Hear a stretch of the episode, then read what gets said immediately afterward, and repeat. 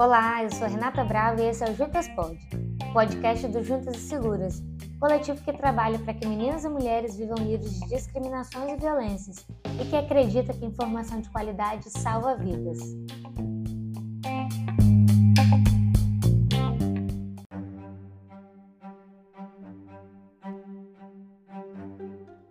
A Lei da Alienação Parental completa 13 anos no dia 26 de agosto. É a Lei 12.318 de 2010. Em aniversários, muito se discute sobre avanços e alterações necessárias, e com a Lei da Alienação Parental não é diferente. Inclusive, já há algum tempo existe uma discussão em torno da revogação ou manutenção dela. Eu começo aqui defendendo a revogação da Lei da Alienação Parental por algumas razões. Aqui vão elas. A síndrome de alienação parental não tem validação científica, não existe neutralidade no direito e no sistema de justiça, é necessária a aplicação da perspectiva de gênero nos processos de família e a lei da alienação parental é prejudicial para os filhos e para as mulheres. E da onde surge esse termo alienação parental? O conceito tem sua origem no contexto dos Estados Unidos a partir de um outro conceito que é a Síndrome de Alienação Parental de Richard Gardner, isso na década de 80. Para ele, a síndrome é um distúrbio de crianças que surge quase que exclusivamente em disputas de custódia, onde um dos pais, geralmente a mãe, programa a criança para odiar o outro genitor, geralmente o pai. Essa é a base para o entendimento da alienação parental no Brasil, que, diga-se de passagem, é o único país com uma legislação específica sobre o tema. Segundo o artigo 2 da Lei 12.318, alienação parental é a prática de interferência na formação psicológica da criança ou do adolescente, promovida ou induzida por um dos genitores, pelos avós ou pelos que tenham a criança ou adolescente sob sua autoridade, guarda ou vigilância, para que repudie genitor ou que cause prejuízo ao estabelecimento ou a manutenção de vínculos com este. Os defensores da lei entendem que a intenção da legislação foi para proteger as crianças e os adolescentes. Mas o que a gente verifica ao longo desses 13 anos é que a lei da alienação parental não trouxe benefícios para os menores e, no sentido oposto, tem sido utilizada de forma a prejudicar o sadio relacionamento entre genitores e filhos e também como forma de violência processual e chantagem entre genitores. Muitos pais acabam fazendo uso da legislação, ajuizando ações pretendendo a reversão de guarda com base na alegação de que as mães estão praticando alienação parental no momento em que elas percebem sinais de violências físicas e sexuais contra os filhos e que muitas vezes são praticadas pelos próprios pais, ou mesmo quando elas denunciam os companheiros por violência doméstica familiar. O que a gente percebe então é que o termo vira um escudo para homens agressores e uma mordaça para mulheres que apenas buscam seus direitos e de seus filhos. E quando a gente fala que não há neutralidade no direito nem no sistema de justiça, é porque as marcações do patriarcado estão presentes. Estar atento a isso é fundamental para revisitar alguns conceitos e alterar a lógica de um sistema que é feito por homens para homens e que muitas vezes regulam a nossa vida, a vida das mulheres. Nesse sentido, é dever dos estados não permitirem o uso de termos que reforçam estereótipos de violências contra as mulheres pelos seus agentes.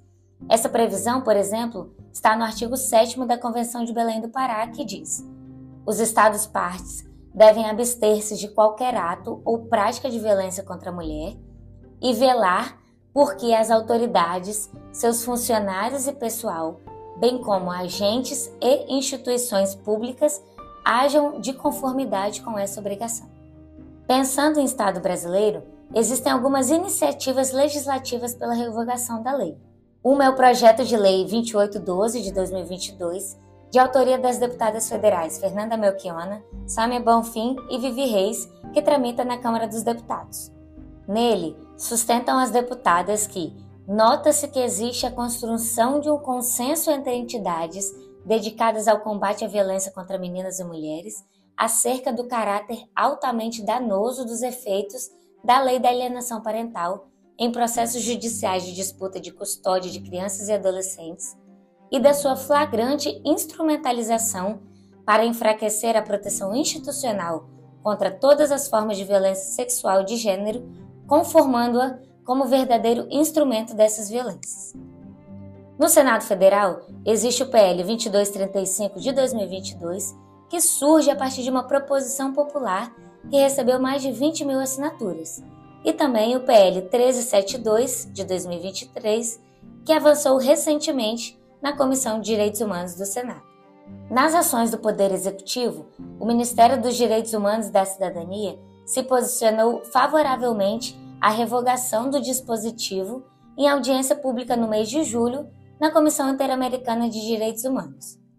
Para a Secretaria Nacional dos Direitos Humanos da Criança e do Adolescente, a revogação é a melhor medida a ser adotada pelo Brasil, pois o ECRIAD já possui medidas de garantia da convivência familiar e comunitária e de proteção da criança e do adolescente em caso de ameaça ou violação de direito proveniente de seus pais ou responsáveis. O Conselho Nacional de Justiça, por meio do Protocolo para Julgamento com Perspectiva de Gênero de 2021, adverte que, em relação à guarda das filhas e dos filhos, a alegação de alienação parental tem sido estratégia bastante utilizada por parte de homens que cometeram agressões e abusos contra suas ex-companheiras e filhos e filhas para enfraquecer denúncias de violências e buscar a reaproximação ou até a guarda unilateral da criança ou do adolescente. Também o Conselho Nacional de Saúde enviou ao Congresso Nacional a recomendação número 3 de 11 de fevereiro de 2022 para que a lei da alienação parental seja revogada.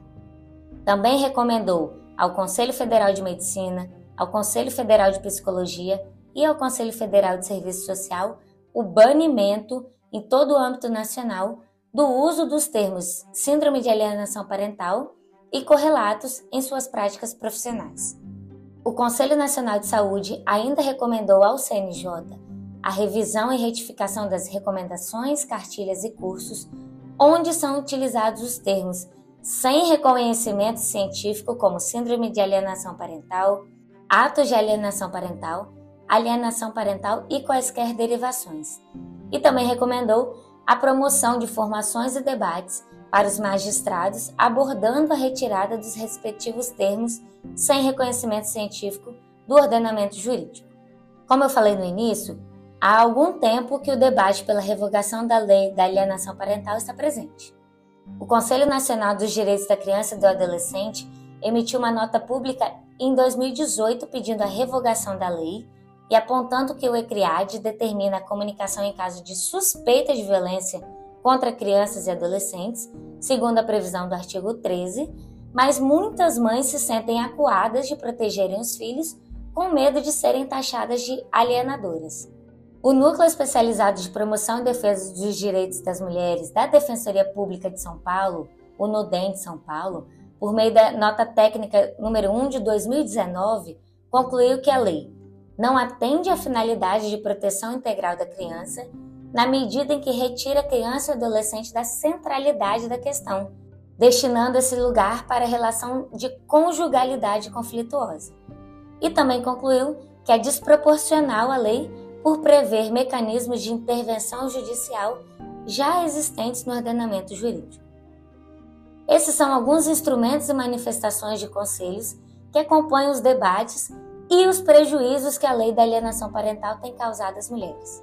São as mulheres as maiores vítimas da violência processual legitimada pela norma estatal com base nessa lei da alienação parental. Em resumo, a lei da alienação parental não tem efeitos práticos positivos para o regular desenvolvimento psicológico de crianças e adolescentes, e por outro lado, possui muitos efeitos negativos por seu uso inadequado tanto para os filhos quanto para as mulheres. Os vínculos acabam sendo mais rompidos do que restabelecidos. Continuaremos informando para que leis e processos não sejam usados como forma de prejudicar ainda mais as mulheres que são vítimas de tantos tipos de violências. Por isso, defendemos a revogação da lei da alienação parental na esteira dos conselhos defensores dos direitos humanos, dos direitos das crianças e dos direitos das mulheres. É nosso dever como sociedade, como advogadas, psicólogas, assistentes sociais, juízes, promotoras, defender um sistema menos misógino e mais acolhedor para as mulheres. É nosso dever não permitir que o sistema de justiça seja mais uma forma de violência contra as mulheres, que se veem, muitas vezes, de mãos atadas com base em uma lei que não tem sustentação científica, que não condiz com a realidade brasileira e que viola direitos, mantendo no exercício do poder muitos homens que não se importam com o bem-estar dos filhos, mas se importam em subjugar mulheres. Esse foi mais um episódio do Juntas Pode. Não esqueça de compartilhar com todo mundo e manda sua opinião sobre o assunto nos comentários do Instagram, arroba Juntas e Seguras. Até semana que vem.